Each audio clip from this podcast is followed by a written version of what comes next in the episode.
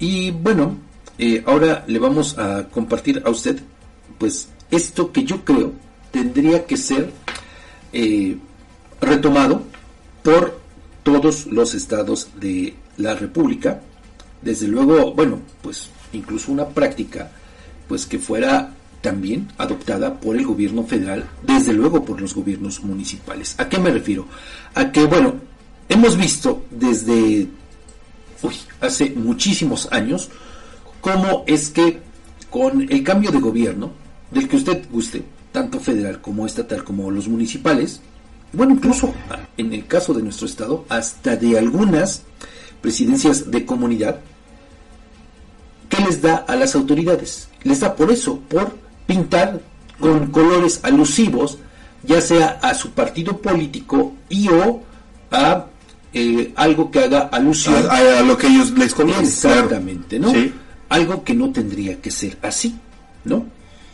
Por eso es que en algún momento usted, bueno, eso ya no ocurre ahora propiamente, ¿verdad? Pero, ¿qué pasaba, por ejemplo, con las patrullas? Las patrullas municipales, mm. las estatales. Cada que entraba un gobierno las cambiaba de color. Hoy ya se estandarizó. Ya se estandarizó, ¿cierto? Sí, el color de las patrullas. Qué bien que así sea. Porque, pues de lo contrario, estamos ante una situación de promoción permanente de, Totalmente de acuerdo. las personas que llegan a algún cargo de elección popular, sobre todo de eh, los el presidente de la República, el gobernador en turno y los presidentes municipales. Así es. Pero bueno, también no te vayas muy lejos. Aquí cuando el parque lució con las bancas pues, azules, Es que eso iba, Edgar. ¿Cómo cambian absolutamente todo? Claro. Bueno, la presidencia de Apizaco pues fue pintada de azul ah, sí, en alusión a el color del Partido Acción Nacional.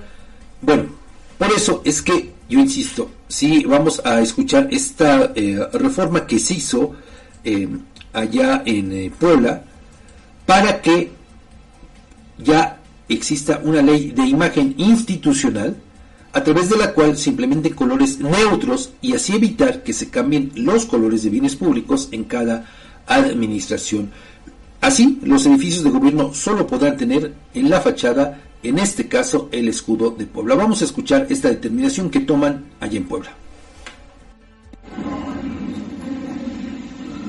El resultado de la votación en todos sus términos es el siguiente: 35 votos a favor, 0 votos en contra y 0 abstenciones. Aprobado todos sus términos, el dictamen con minuta de ley por el que se expide la ley de imagen institucional del Estado de Puebla. Envíese la minuta al Ejecutivo del Estado para su publicación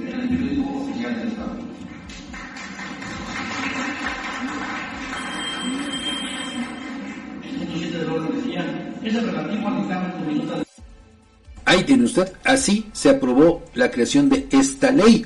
Yo insisto, que bueno, ojalá que ese ejemplo se pueda replicar en todas partes, porque además, aunque usted no me lo crea, se gasta una millonada. Cierto. Bueno, se tira dinero a fin de cuentas. ¿no? Sí. Sí, Porque no hay, de otra, no, hay otra, no hay de otra, ¿eh? No, este, es dinero a la basura. Bueno, eh, usted quizá recuerda exactamente este ejemplo que ponía Edgar Conde cuando gobernó aquí Alejandro, Alejandro Aguilar, ¿no? Sí. Por el Partido Acción Nacional, sí, efectivamente, pintó hasta las bancas del parque de color azul. Oye, los los este los abotantes de, de las lámparas igual. No solamente eso, en, el, en, en la administración anterior, ¿qué le dio a Jorge Sánchez Jasso. Pagar por estas lamparitas, las lámparas que puso, incluso con el emblema de su administración. No solamente eso, en varias calles, en la Matamoros, si usted baja de Matamoros ahí de Victoria, a, entre Guerrero, incluso hay también en el pavimento Cierto. El, el, logo de, la, administración de Jorge Sánchez Jasso. Bueno, en estos puentes también eh, que se construyeron cuando la ampliación de la carretera Tlaxcala-Pizaco, sí, mismo, igual con el emblema de la administración de Marco Antonio Mena Rodríguez. Bueno, usted dígame, si eso sale barato, claro que no. De ninguno. Claro que no, no, no, no sale nada, nada barato.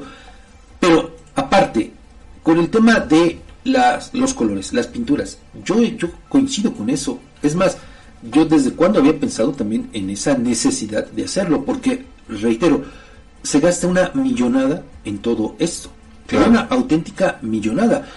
Tan solo, bueno, yo recuerdo el en el sexenio de Marino González Salud, Sí. cuando también por ahí hubo algunas notas referentes a cómo incluso se gastó también mucho dinero en las lo que en ese momento se llamó las manchigrecas.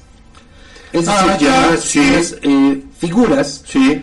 digamos que alusivas un tanto a eh, Las figuras que aparecen en, en los en- tapetes, Ajá, en los tapetes de aquí de, de. Sí, es cierto. Le dan un cierto toque, aunque en ese momento estas grecas que se pintaron en todas las escuelas del estado, Sí. las escuelas públicas, pues más bien hacían alusión a las iniciales de- del gobernador, a la M y la G. Ajá, sí. ¿no? Sí, sí. Eh, le digo ahí medias estilizadas, en fin, ¿no?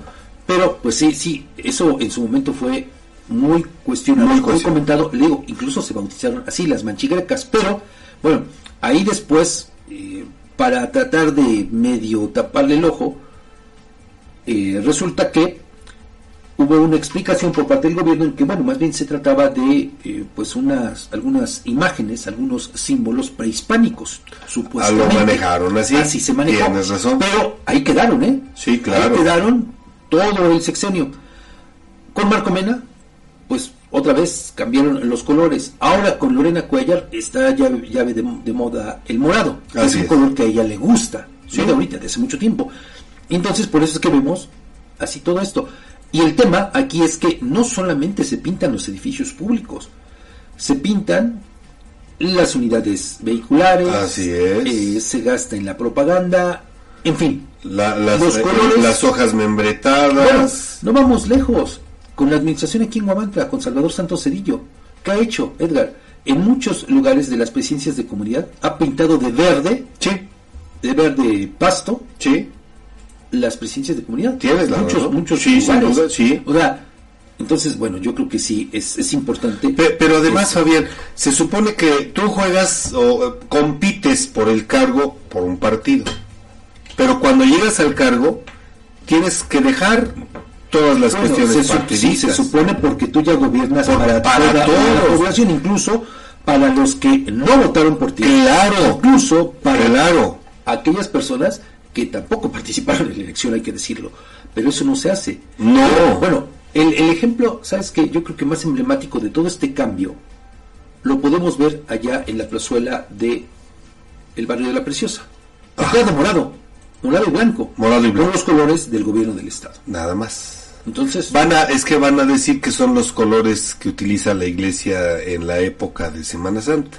Bueno, yo Bueno. eso no, no lo comparto, pero Ah, bueno. pero digo, van a decir. mal o tan criticable es una como tan criticable es la otra, ¿no? Sí, sin duda, Pero sin bueno, duda. digo, ojalá que se pueda replicar ese ejemplo aquí